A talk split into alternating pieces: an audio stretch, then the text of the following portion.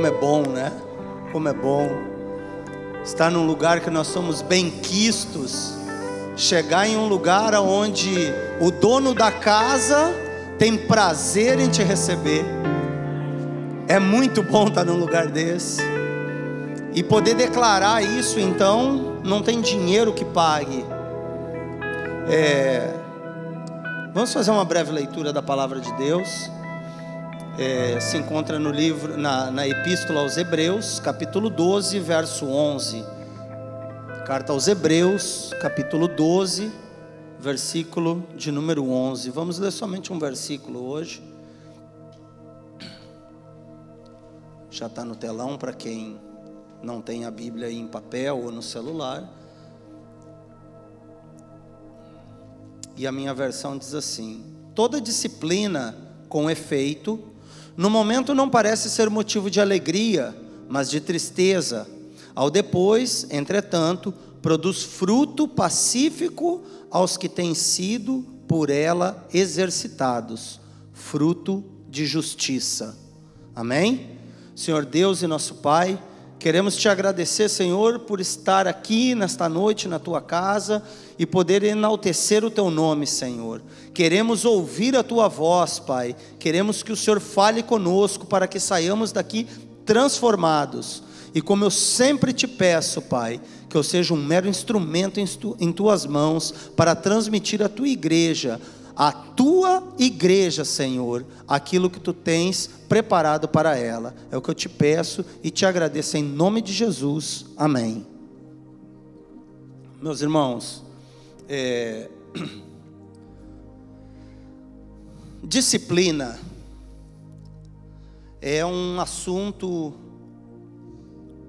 um tanto quanto complicado de se tratar, porque disciplina exige comprometimento. Disciplina exige uma série de requisitos que me façam abrir mão de outras coisas em detrimento de uma. Amém? É, e esse texto da Epístola aos Hebreus, vem esse texto, quem tiver oportunidade e quiser se aprofundar um pouco mais, procure ler alguns versículos antes, e vai ver que o autor dessa carta, o, o, o, redator da carta, o autor é Deus, né? o redator desta, dessa epístola, ele vem falando sobre repreensão, sobre é, ter disciplina, e ele cita inclusive um provérbio de Salomão que fala exatamente sobre a disciplina, né? sobre ser disciplinado né? porque a disciplina ela pode ter esses dois vetores, né? Eu ser uma pessoa disciplinada, né?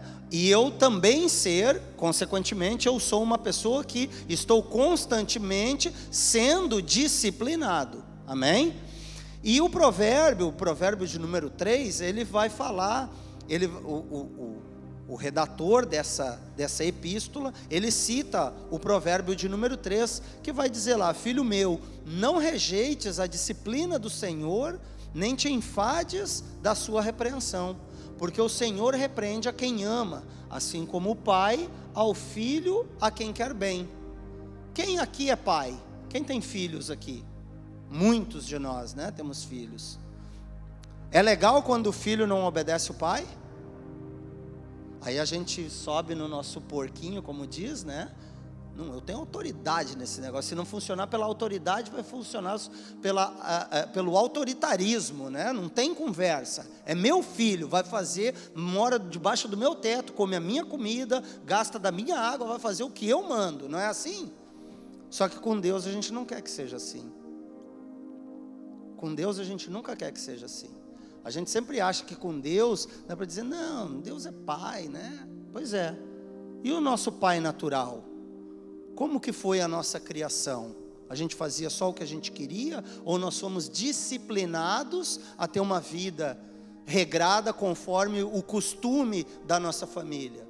Foi sempre assim e tenho certeza que na casa dos irmãos daqueles, principalmente aqueles que têm filhos, e eu falo dos filhos por causa da submissão dos filhos aos pais, pela autoridade que o pai tem sobre o filho, eu tenho certeza que na casa de vocês também é assim, porque na minha também é. Na minha também é. Quem dita as regras não são meus filhos, sou eu. Eu digo como que a coisa, como que a banda toca, né? Como se diz. Né? E por que que a gente quer fazer diferente quando a gente trata do nosso Pai Celestial? Aí a gente sempre quer arrumar um jeitinho para descumprir uma regra, para não ser tão disciplinado quanto a gente quer que as pessoas sejam disciplinadas conosco, né? Mas o que que é disciplina? E aí eu fui, obviamente, primeiramente, à luz da palavra de Deus, né? A palavra disciplina lá no grego, ela ela não foge do significado do nosso dicionário de português, tá? Mas ela diz que é, diz respeito ao cultivo de mente e moralidade e emprega para este propósito ora ordens e admoestações, ora repreensão e punição. Também inclui o treino e cuidado do corpo.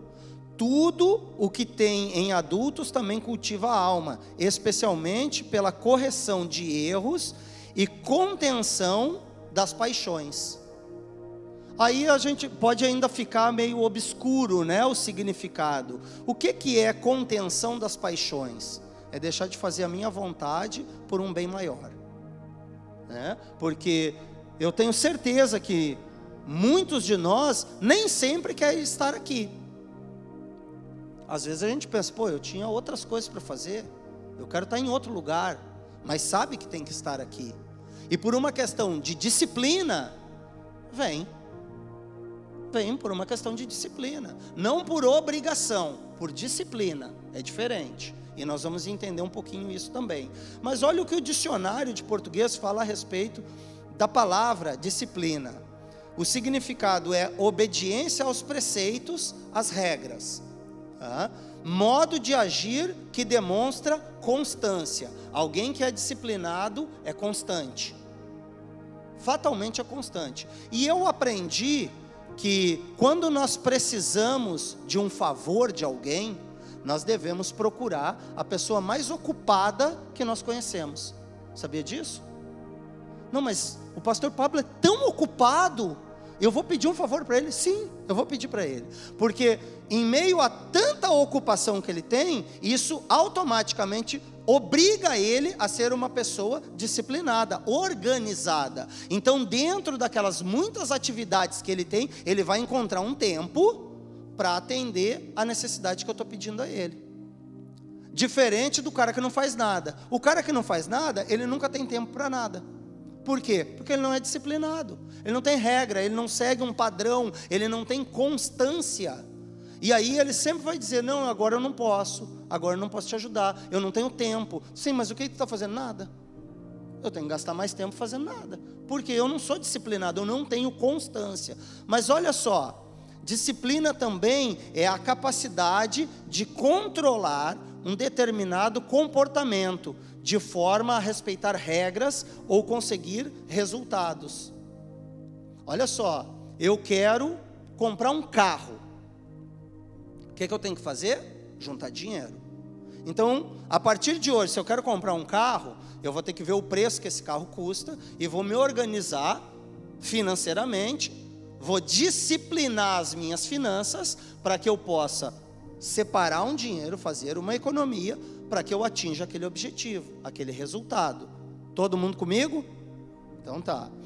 É, controlar um determinado comportamento. Talvez essa seja a chave da disciplina. Controlar comportamentos. Eu acabei de dar um exemplo. Às vezes eu posso não querer estar no culto, mas por disciplina eu tenho que controlar este comportamento meu, este desejo, esta paixão de não estar no culto, por uma questão de disciplina, eu controlo esse meu comportamento e venho ao culto. Eu não quero, eu dei um exemplo desses e caiu bem, ao meu filho, é, domingo.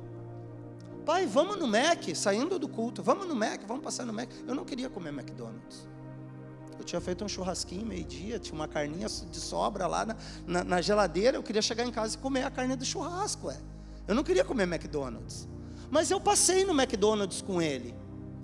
Ele comeu o lanche dele, Eu não comi no McDonald's e fui para casa. No dia seguinte ele reclamou de alguma coisa comigo e eu disse: "Não, tu está errado". Porque ontem eu não queria ir ao McDonald's. Mas eu fui contigo para te agradar, para te fazer um agrado.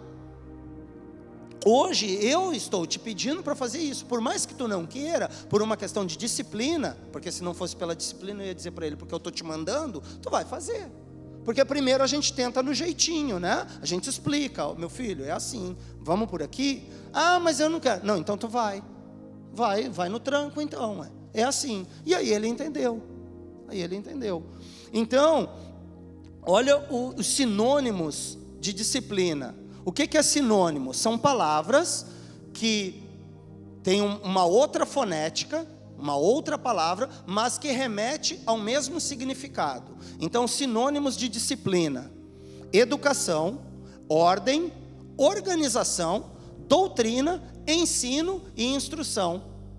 Viu que a pessoa muito ocupada a pessoa que é muito ocupada, teoricamente, ela é uma pessoa organizada, porque ela tem disciplina, ela é muito bem organizada, porque ela tem tanta coisa para fazer que se ela não organizar as 24 horas dela, ou ele vai dormir o dia todo, ou ele vai trabalhar a noite toda e não vai dormir. Ele tem que se organizar. Então, quando eu preciso de alguém, de uma, um auxílio, eu procuro a pessoa mais ocupada que eu conheço. Tá? Às vezes a gente erra, paciência, mas vai, a probabilidade é bem menor do erro quando a gente trata com alguém que é organizado.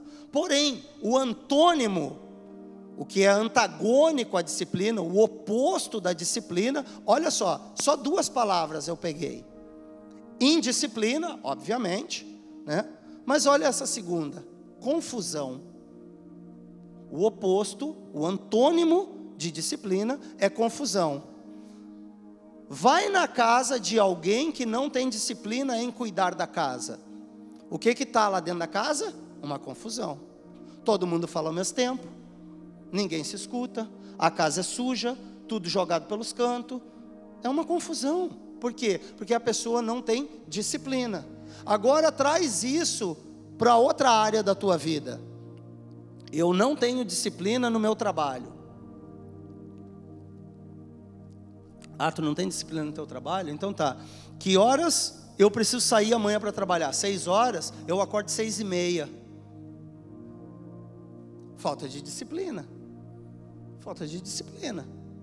Fora o resto que acarreta, né? Fora o resto que acarreta. Ou aquela coisa assim, marca um compromisso, sete horas. Cinco para sete, eu recebo uma mensagem. Irmão, vou me atrasar. Não, meu filho, tu já está atrasado.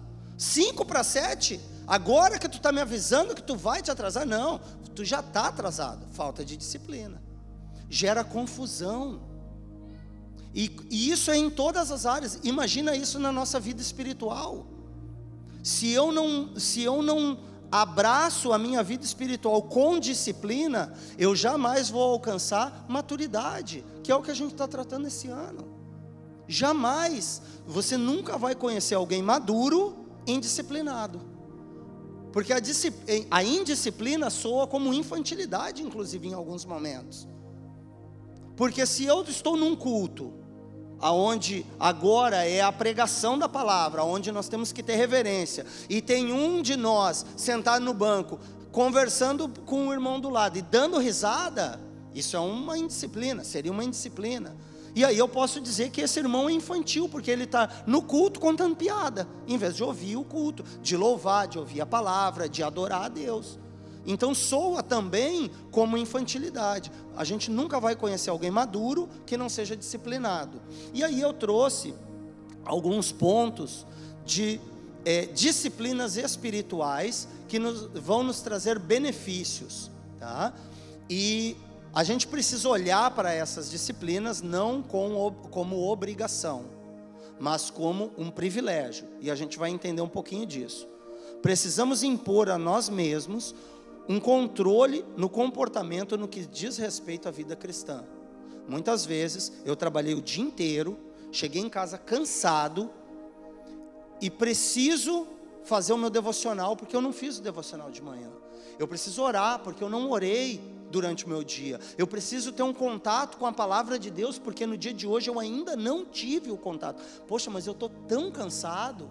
Sim, mas se eu sou disciplinado, eu vou chegar em casa, eu vou comer alguma coisa, eu vou tomar um banho para dar aquela relaxada, e aí eu vou pegar a minha Bíblia e vou dar uma lida. Cinco minutos, dez minutos. Eu vou orar. Não, hoje eu não vou ler a Bíblia, não, mas eu vou, eu vou fechar a porta do meu quarto aqui e eu vou orar dez minutos. Não tem problema. Eu não orei a uma hora que eu me propus, talvez, mas eu mantive a minha disciplina, uma rotina, uma constância. Amém? Disciplina na leitura da palavra. São três tópicos, tá? Para mim, os três mais importantes. É obviamente que nós vamos encontrar outras disciplinas espirituais, mas para mim, essas são as três é, principais e que eu tenho experimentado delas e tenho visto o resultado, o fruto dessa disciplina espiritual. Leitura da palavra. Olha o que diz o profeta: Achando-se as tuas palavras, logo as comi e a tua palavra foi para mim o gozo e a alegria do meu coração, porque pelo teu nome me chamo, ó Senhor, Deus dos exércitos. Essa é uma fala do profeta Jeremias. A gente deve sempre meditar na palavra de Deus, porque através da palavra de Deus nós vamos combater a nossa autossuficiência. Através da palavra de Deus, a gente vai fazer com que a soberba que há no ser humano, por natureza, pela natureza pecaminosa que há em nós, essa soberba, ela diminua. A autossuficiência diminua. Essas coisas não vão mais ter efeito sobre nós e os nossos pensamentos vão passar a servir ao propósito do reino meditação da palavra. Quando eu falo de leitura, entende-se também meditação, porque eu posso ler esse versículo que nós lemos aqui e simplesmente passar batido. Simplesmente passar batido, achando-se as tuas palavras, logo as comi. Aí eu até penso assim, pô, o profeta pegando, comendo a página. Não é disso que ele está falando.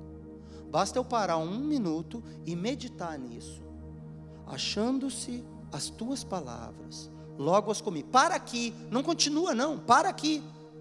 Senhor, para aí, o profeta está dizendo, ele encontrou a tua palavra, e ele comeu aquilo. O que, que ele está querendo dizer? Eu estou meditando na palavra, eu não estou simplesmente lendo. Eu estou olhando isso aqui, a tua palavra foi para mim gozo e alegria do meu coração. O que, que significado isso tem? Isso é meditar na palavra.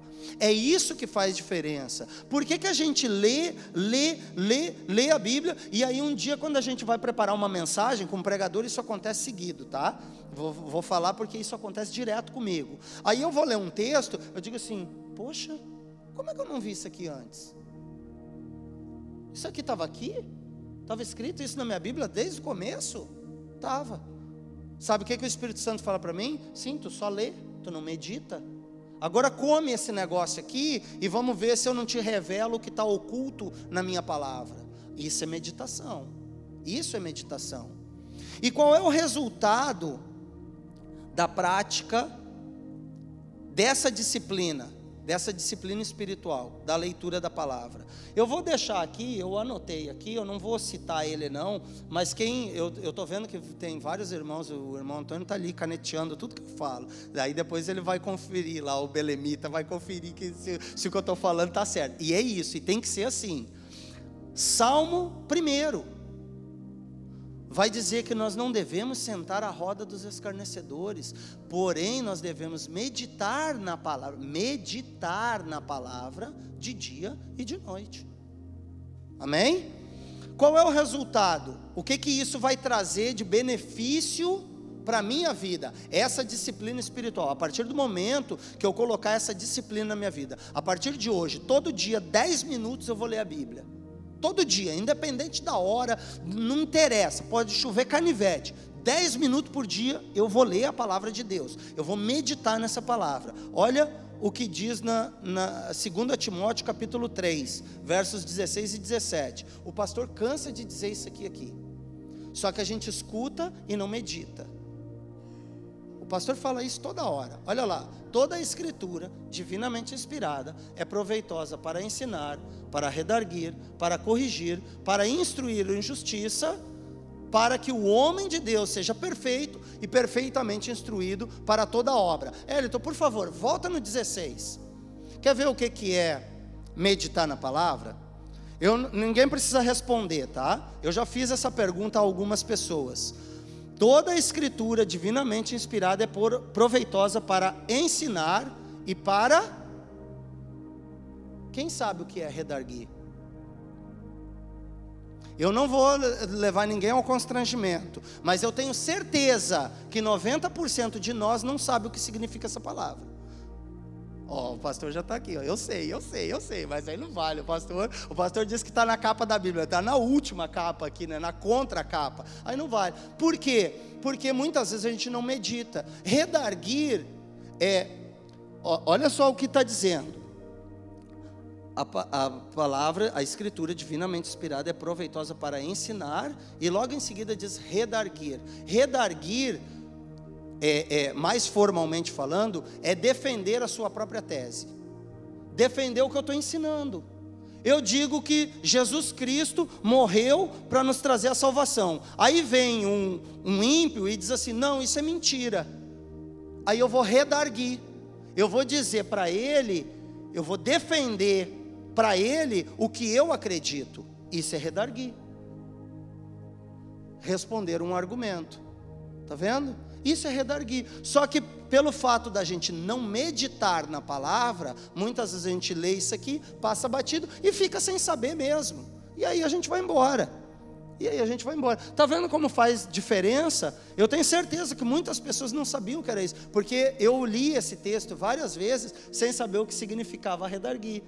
E aí eu tenho no meu telefone e eu tenho em casa um dicionáriozinho Hoje é muito mais simples, tem Google, basta botar lá no Google o que é o significado de cada palavra. Mas eu gosto de livro, de dicionário, eu tenho um dicionário de português. Aí eu vou lá e olho o que, é, como eu fiz aqui, o que, é disciplina. Vamos para o dicionário para ver o que é. Então, a gente precisa meditar na palavra. E esse é o benefício da leitura da palavra. Ele vai trazer esclarecimento sobre a minha vida. Através da palavra, da leitura, da constância da leitura, Deus vai falando comigo. Deus vai falando comigo, Ele vai mostrando o caminho que eu devo seguir. Qual é a segunda disciplina espiritual que eu coloquei aqui? E aí aqui a gente arruma um monte de inimigo. O jejum. Jejum é uma outra disciplina espiritual. E assim como várias outras ordenanças, engana-se quem acha que o jejum não é uma ordenança, porque é. Olha o texto que eu separei aqui. Mateus, capítulo 6, verso 17. Porém tu, quando jejuares, opa, não é o dia que tu quiser jejuar, não é se tu jejuar, não é se tu tá afim, não, não, não, não. Porém, tu, quando jejuares, unja a cabeça e lava o rosto, para não pareceres aos homens que jejuas, mas sim a teu pai que está oculto.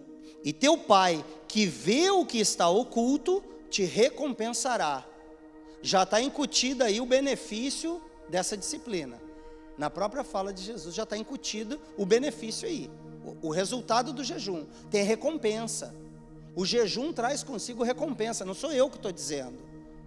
É a própria Bíblia que está dizendo.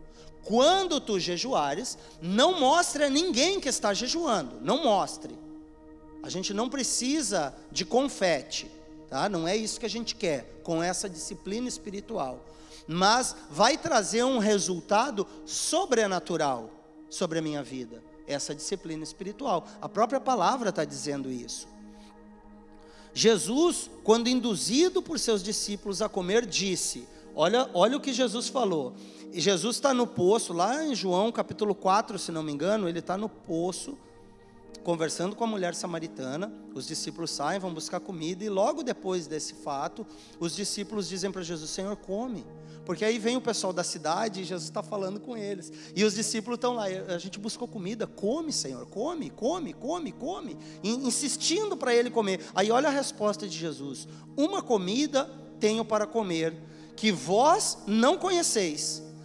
Aí ele pula alguns versículos, vai mais para frente um pouquinho. Aí ele diz assim: A minha comida consiste em fazer a vontade daquele que me enviou e realizar a sua obra. Jesus está dizendo que a gente não precisa mais comer, que nós vamos viver de vento? Não. Mas a gente precisa entender que o que nos mantém espiritualmente é o pão vivo que veio do céu. É Ele. Amém? É, como que a gente vai ter um encontro com Cristo? Através da palavra de Deus. Através da palavra de Deus. Nós fomos chamados para essa obra através da palavra. Nós ouvimos alguém pregar. Nós ouvimos alguém dar um conselho de um crente. Nós ouvimos o conselho de um cristão. E aí nós viemos até a igreja. Eu já falei isso aqui inúmeras vezes. Deus me deu a maior volta para eu me converter. Porque eu vim para esse país, eu me converti aqui nesse país, e eu ouvi as pessoas dizendo, pra, falavam para mim, pastor Pablo, vai na igreja que eles te ajudam. Eles te dão móvel, eles te dão mesa, cadeira, te dão as coisas que tu vai precisar para tua casa. Tu vai chegar nos Estados Unidos, procura uma igreja. Aí eu fui para a igreja. Eu digo, cadê minha mesa? Cadê minhas cadeiras? E, e a igreja me deu, tá? Pastor Jair, que não está aqui hoje, ele pegou o irmão Rogério, me levou lá na casa dele, no, no, na antiga casa dele, num celeirinho que ele tinha lá. Peguei meia dúzia de cadeira e levei para minha casa emprestado da igreja. Me ajudou, tá? Só que o que eu não sabia é que Deus tinha um outro projeto. Ele me trouxe com, com uma desculpa. E aí eu ouvi a palavra de Deus. E aí Deus disse assim: agora é eu e tu. Agora é eu e tu. E aí vem a conversão do homem. Então, o jejum, ele é importante por isso. Nós precisamos entender que há um, um nessa disciplina já está incutido uma recompensa. E o jejum bíblico, ele normalmente ele é acompanhado de uma de um de um objetivo muito claro. Sempre que a gente vai ver a Bíblia citar um jejum, é sempre acompanhado de um motivo muito sério e, e, e, e muito significativo, tanto para o povo quanto para Deus. E assim deve ser na nossa vida. Eu vejo muitos de nós padecendo por falhar nessa disciplina espiritual.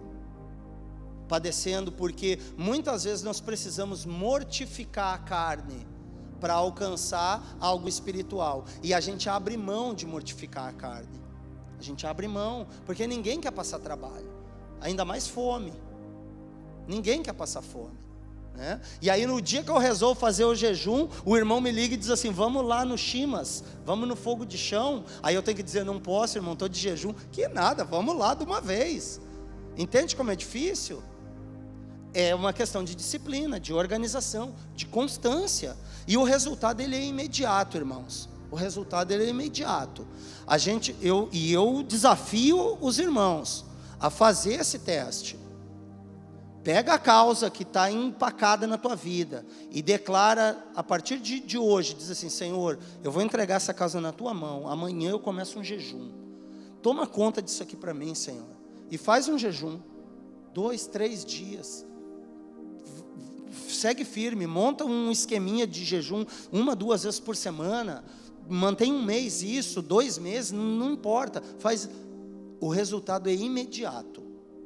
A gente automaticamente a gente passa a se sentir melhor, a gente fica mais perceptível à vontade de Deus. Amém?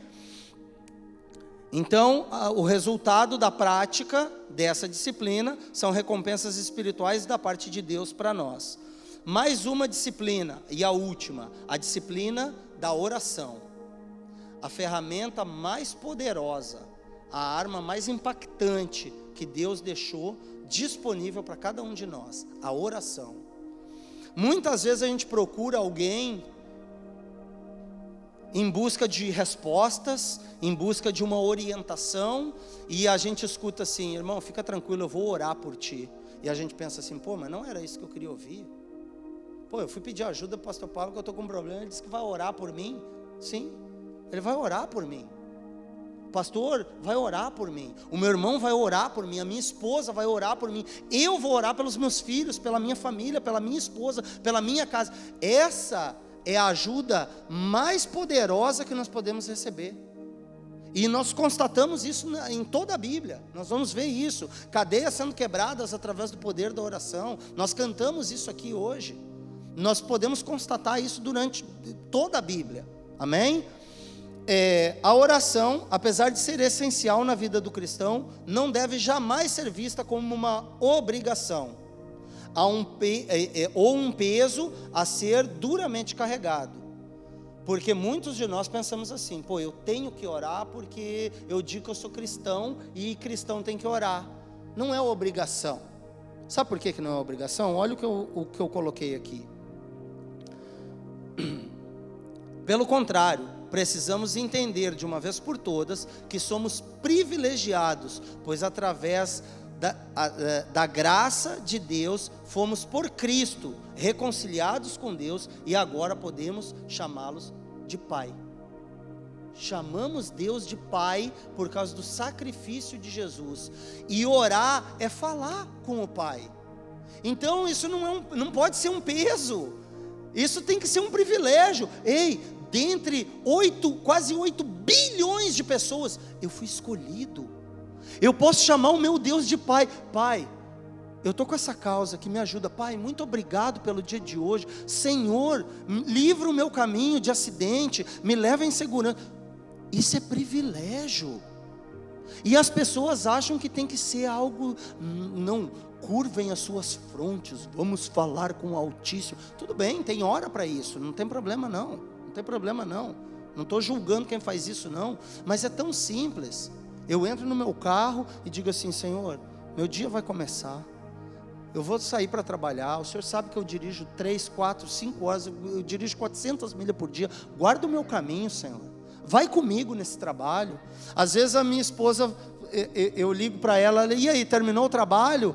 Eu digo, terminei. Conseguiu resolver? Eu digo, não sei não, mas que eu orei nesse caminhão aqui, eu orei. Esse cara vai embora, ele vai andar pelo menos umas mil milhas só pelo óleo que eu joguei nele aqui. Porque eu estou fazendo o meu trabalho, o trabalho está difícil. Eu boto a mão no caminhão, isso é sério, isso é sério, é verdade. Eu faço isso. Eu boto a mão no caminhão, eu digo, Senhor, não deixa esse caminhão quebrar, não. Isso é o meu trabalho, é a minha reputação, Senhor. Imagina um carpinteiro aqui construir uma casa e a casa cair. Cadê a reputação desse cara? Eu ponho a mão no caminhão e digo, Senhor, não deixa esse caminhão quebrar de novo, não. Às vezes não funciona, às vezes eu fiz um trabalho meia boca mesmo, e aí Deus diz, não, meu filho, não tem nada a ver com isso não, resolve teu problema aí. Mas eu faço isso, eu faço, é. E, e é tão simples isso. São coisas simples. Deus é uma pessoa, Ele está aqui com a gente do nosso lado, nos acompanhando. A gente vai embora. Eu gosto de falar com a irmã Márcia, porque a irmã Márcia sempre diz assim: o culto não acaba quando termina. Eu não saio da presença de Deus quando eu vou embora da igreja. E é verdade. É verdade. Não é porque eu fui embora, o culto, o pastor deu a benção apostólica, tá, eu vou embora e Deus fica aí. Não, ele vai comigo. E eu posso ir conversando com ele. É, olha só, Lucas capítulo 11 diz assim: E aconteceu que, estando ele a orar num certo lugar, quando acabou, lhe disse um de seus discípulos: Olha o pedido do discípulo: Senhor, ensina-nos a orar como também João ensinou os seus discípulos. Olha que, que curioso. Eu ando com Jesus três anos. Eu vejo tudo que Jesus faz. Ele cura, ele ressuscita morto, ele, ele anda sobre água, ele faz de um tudo. Aí eu me aproximo do Senhor e disse assim: De tudo que o Senhor fez aí, Jesus, eu quero aprender uma coisa. Me ensina essa intimidade que o Senhor tem com Deus me ensina a orar, me ensina a falar como tu fala com ele. Olha o pedido do discípulo. Ele podia pedir para ressuscitar morto. Eu canso de ver crente dizendo assim: Eu quero ter dom de cura. Tu ora, meu irmão? Não. Tu visita o hospital? Não. Tá aí, para que tu quer dom de cura? Para que tu quer dom de cura? A tua esposa está doente em casa, tu liga para o pastor para orar por ela. Tu não é capaz de impor a tua mão sobre a tua esposa, sobre o teu filho para orar, e tu quer dom de cura para quê? Para ficar parado aí. Só deixa eu falar, eu já falei isso outras vezes. O, os dons estão dentro de nós, tá? É pacote completo. Os dons estão dentro de nós, basta a gente despertá-los. Tá? O pacote é completo, o Espírito Santo vem com o pacote completo. Isso não é opcional, não. O pacote é completo. Eu tenho que despertar esse, esse dom em mim. Amém? Aí Jesus ensina a oração do Pai Nosso. Aí Jesus espanta a sociedade da época, porque ele chama Deus de Pai. Ele diz: Não, quando vocês forem orar, diga assim: Pai Nosso que estás no céu. Aí ele entrega para nós a oração do Pai Nosso. Só para a gente correr aqui, porque o tempo já foi, tá? O livro de Provérbios, para mim, é um dos melhores livros que, que tem na Bíblia. Para mim, é um dos melhores. Porque o livro de Provérbios ele traz ensinamentos, ele traz conselhos, ele traz admoestações, ele traz repreensões, exortações, mas ele dá um caminho, uma direção. E olha o que diz o Provérbios 1, 2. Eles, os provérbios, ajudarão a experimentar a sabedoria e a disciplina, a compreender as palavras que dão entendimento, a viver com disciplina e sensatez, fazendo o que é justo, direito e correto, ajudarão a dar prudência aos inexperientes e conhecimento e bom senso aos jovens. Então, olha como a disciplina é importante. Tudo que ela acarreta, né? É, ela traz consigo uma série de benefícios sobrenaturais. Disciplinas, eu, eu fiz esse estudo, pastor Pablo deve conhecer, porque eu sei que ele lê muito esse aplicativo que a gente tem no celular. Tem um, um, um estudo lá que chama assim, disciplinas espirituais, resultados sobrenaturais. E é baseado nisso que Deus ministrou isso no meu coração. É baseado nesse estudo que eu já fiz há muito tempo e o Espírito Santo veio me relembrando nessa época. E eu sei por quê, porque eu preciso melhorar algumas disciplinas minhas. Eu sei disso. Né? Mas ele veio trazendo isso. E então, olha só como que é. Eu, dois exemplos e a gente termina. A disciplina do apóstolo Paulo. Rapidamente, não vou nem citar o texto. O apóstolo Paulo vem trazendo a Jerusalém uma oferta da Macedônia. Aí ele vem, chega a Cesareia, vai para a casa do evangelista. E lá na casa do evangelista vem um profeta, chamado Ágapo. Pega o cinto de Paulo, nem sabe de quem é o cinto, ele pega o cinto, amarra suas mãos e os seus pés e diz assim: O dono desse cinto acontecerá isso com ele. Ele será amarrado pelos judeus e entregue aos gentios. Aí o povo na casa do evangelista fica doido. Paulo, o cinto é teu, pelo amor de Deus, tu não pode ir para Jerusalém, porque vão te prender, podem te matar e não sei o que, e tal, tal, tal.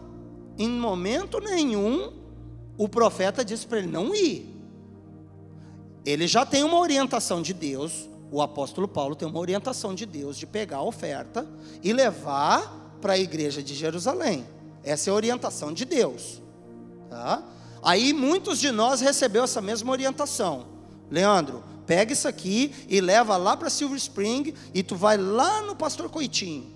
Aí no meio do caminho, lá em Cesareia, o profeta diz assim: Leandro, quando tu chegar lá, eles vão te amarrar, vão te prender, se bobear, vão te dar uns, uns catiripapo. Aí os irmãos começam assim: Não, Leandro, tu não pode ir. Eu duvido que alguém ia para Jerusalém. Eu duvido. Não ia. Não, Deus está me avisando. Espera aí, vão me prender, eu não posso ir. Não, eu não vou, porque eu vou sofrer. Tá, mas o, o, o profeta não disse para ele não ir. Ele disse: Ó, tu vai chegar lá. Só que quando tu chegar lá, isso aqui que vai acontecer. Aí o apóstolo Paulo diz assim: tá, mas que fazeis chorando e quebrantando meu coração? Porque, óbvio, o cara se sente quebrantado. Pô, tá, as pessoas estão chorando por, por minha causa. Não, o que, que vocês estão fazendo? Pois estou pronto, não só para ser preso, mas até para morrer em Jerusalém pelo nome do Senhor Jesus. Como, porém, não o persuadimos conformados, dissemos: faça-se a vontade do Senhor. A vontade do Senhor era essa. E muitos de nós metiam o pé e voltava para Macedônia. Não, eu não posso ir lá. pegava até o dinheiro e dizia assim: foi de Deus, até o dinheiro ficou comigo. Foi de Deus, o negócio é tão de Deus que fiquei até rico com toda a oferta que eu estava trazendo, não preciso mais nem entregar a oferta. E não era isso, era para ele ir. Só que pela disciplina de Paulo, ele vai. E a gente sabe o que acontece, acontece exatamente como o Senhor tinha dito ao profeta. Essa é uma disciplina, mas o homem mais disciplinado que nós conhecemos, que caminhou nessa terra, foi o Senhor Jesus. E olha só, todas as disciplinas espirituais que eu falei nos trouxeram um resultado sobrenatural. Olha só, a disciplina de Jesus na oração, durante a sua crucificação, mesmo quando estava morrendo, João conta que ele olhou para o céu e orou. A disciplina de tempo a sós com Deus. Jesus costumava sair para orar e ficar a sós com Deus, meditação na palavra de Deus. Por ter meditado na palavra de Deus, Jesus foi capaz de vencer as tentações. Somente quem meditou na palavra pode citá-la como Jesus fez lá no deserto quando levado pelo Espírito Santo, ele jejua 40 dias, a primeira coisa que Satanás oferece a ele é comida. Aí, através da palavra, ele vence a tentação. Não só de, homem, de, de, de pão viverá o homem, mas de toda a palavra que sai da boca de Deus. Através da disciplina do jejum, depois de jejuar 40 dias, ele teve fome. 40 dias, irmãos, não é algumas horas como a gente faz, não. São 40 dias através da disciplina da submissão, mesmo enquanto chorava no Getsemane, orando para que o cálice amargo fosse removido, Jesus orou: Meu Pai, se não for possível impedir-me de beber desta bebida amarga, faça-se a tua vontade. Imagina se ele não tivesse disciplina nessa hora. Nós nem aqui estávamos. Nós nem aqui estaríamos. Ele mesmo sabendo que ia morrer na cruz, que ele ia sofrer, que iam espancá-lo, cuspir na sua cara. Leiam Isaías para ver. Leiam Isaías para ver o que fizeram com ele. Mesmo assim, ele se manteve disciplinado. E a disciplina da adoração, a adoração foi definida como uma disciplina espiritual. Jesus orou e jejuou. Jesus meditou na palavra de Deus. Jesus se submeteu à vontade de seu Pai. Em tudo isso, Jesus o adorou. Através da disciplina espiritual de Jesus, nós alcançamos um resultado sobrenatural da salvação. É isso. Disciplina espiritual nos traz resultados sobrenaturais, assim como a disciplina espiritual de Cristo traz a nós benefício, que somos hoje filhos de Deus, feitos filhos de Deus, a nossa disciplina espiritual trará resultados sobrenaturais para dentro da nossa casa. É assim que funciona. Só que a gente precisa entender isso. Eu preciso controlar outros comportamentos e me manter disciplinado, pelo menos nessas três disciplinas que nós falamos nessa noite: na leitura da palavra, no jejum e na oração. Esse é o arroz e feijão do crente. É o arroz e feijão do crente. Quer ver uma coisa? Eu gosto muito de comer camarão. Gosto muito. Nossa, camarão de tudo que é jeito. Bolinho de camarão, refogado só no, no, alho óleo, com massa, do jeito que vocês botar aí eu como. Só que eu não como camarão todo dia. Não é isso que me sustenta. O que me sustenta é arroz e feijão. É isso que me sustenta. Arroz, feijão e mistura. Né? A mistura vem de crédito, né? A mistura, para quem, quem não tinha condições na, na infância, vai saber bem o que é a mistura. A mistura era a festa, quando tinha salsicha era a mistura. É isso que nos sustenta. Eu não como caviar todo dia, eu como arroz e feijão. A gente não entra aqui e sai rodopiando todo dia, não. A gente vem aqui entregar a adoração. E o que é entregar a adoração? É ter essas disciplinas espirituais. Jesus a gente nunca vai ver na Bíblia que Jesus saiu rodopiando dentro da igreja e fazendo e acontecendo. Não, a gente vê ele com disciplinas espirituais. E as disciplinas espirituais de Jesus nos trouxeram o resultado da salvação. Um resultado sobrenatural que nós jamais alcançaríamos se não fosse pela disciplina do Senhor. Amém? Eu espero que eu tenha conseguido transmitir aos irmãos o que Deus colocou no meu coração. Eu espero que através dessa palavra nós possamos enxergar onde nós precisamos melhorar, ser mais disciplinados, para que a gente consiga ter melhores resultados espirituais. E funciona, gente. Amém? Que o Senhor nos abençoe, nos guarde e nos dê muitas outras oportunidades de estarmos juntos. Amém? Obrigado pela oportunidade.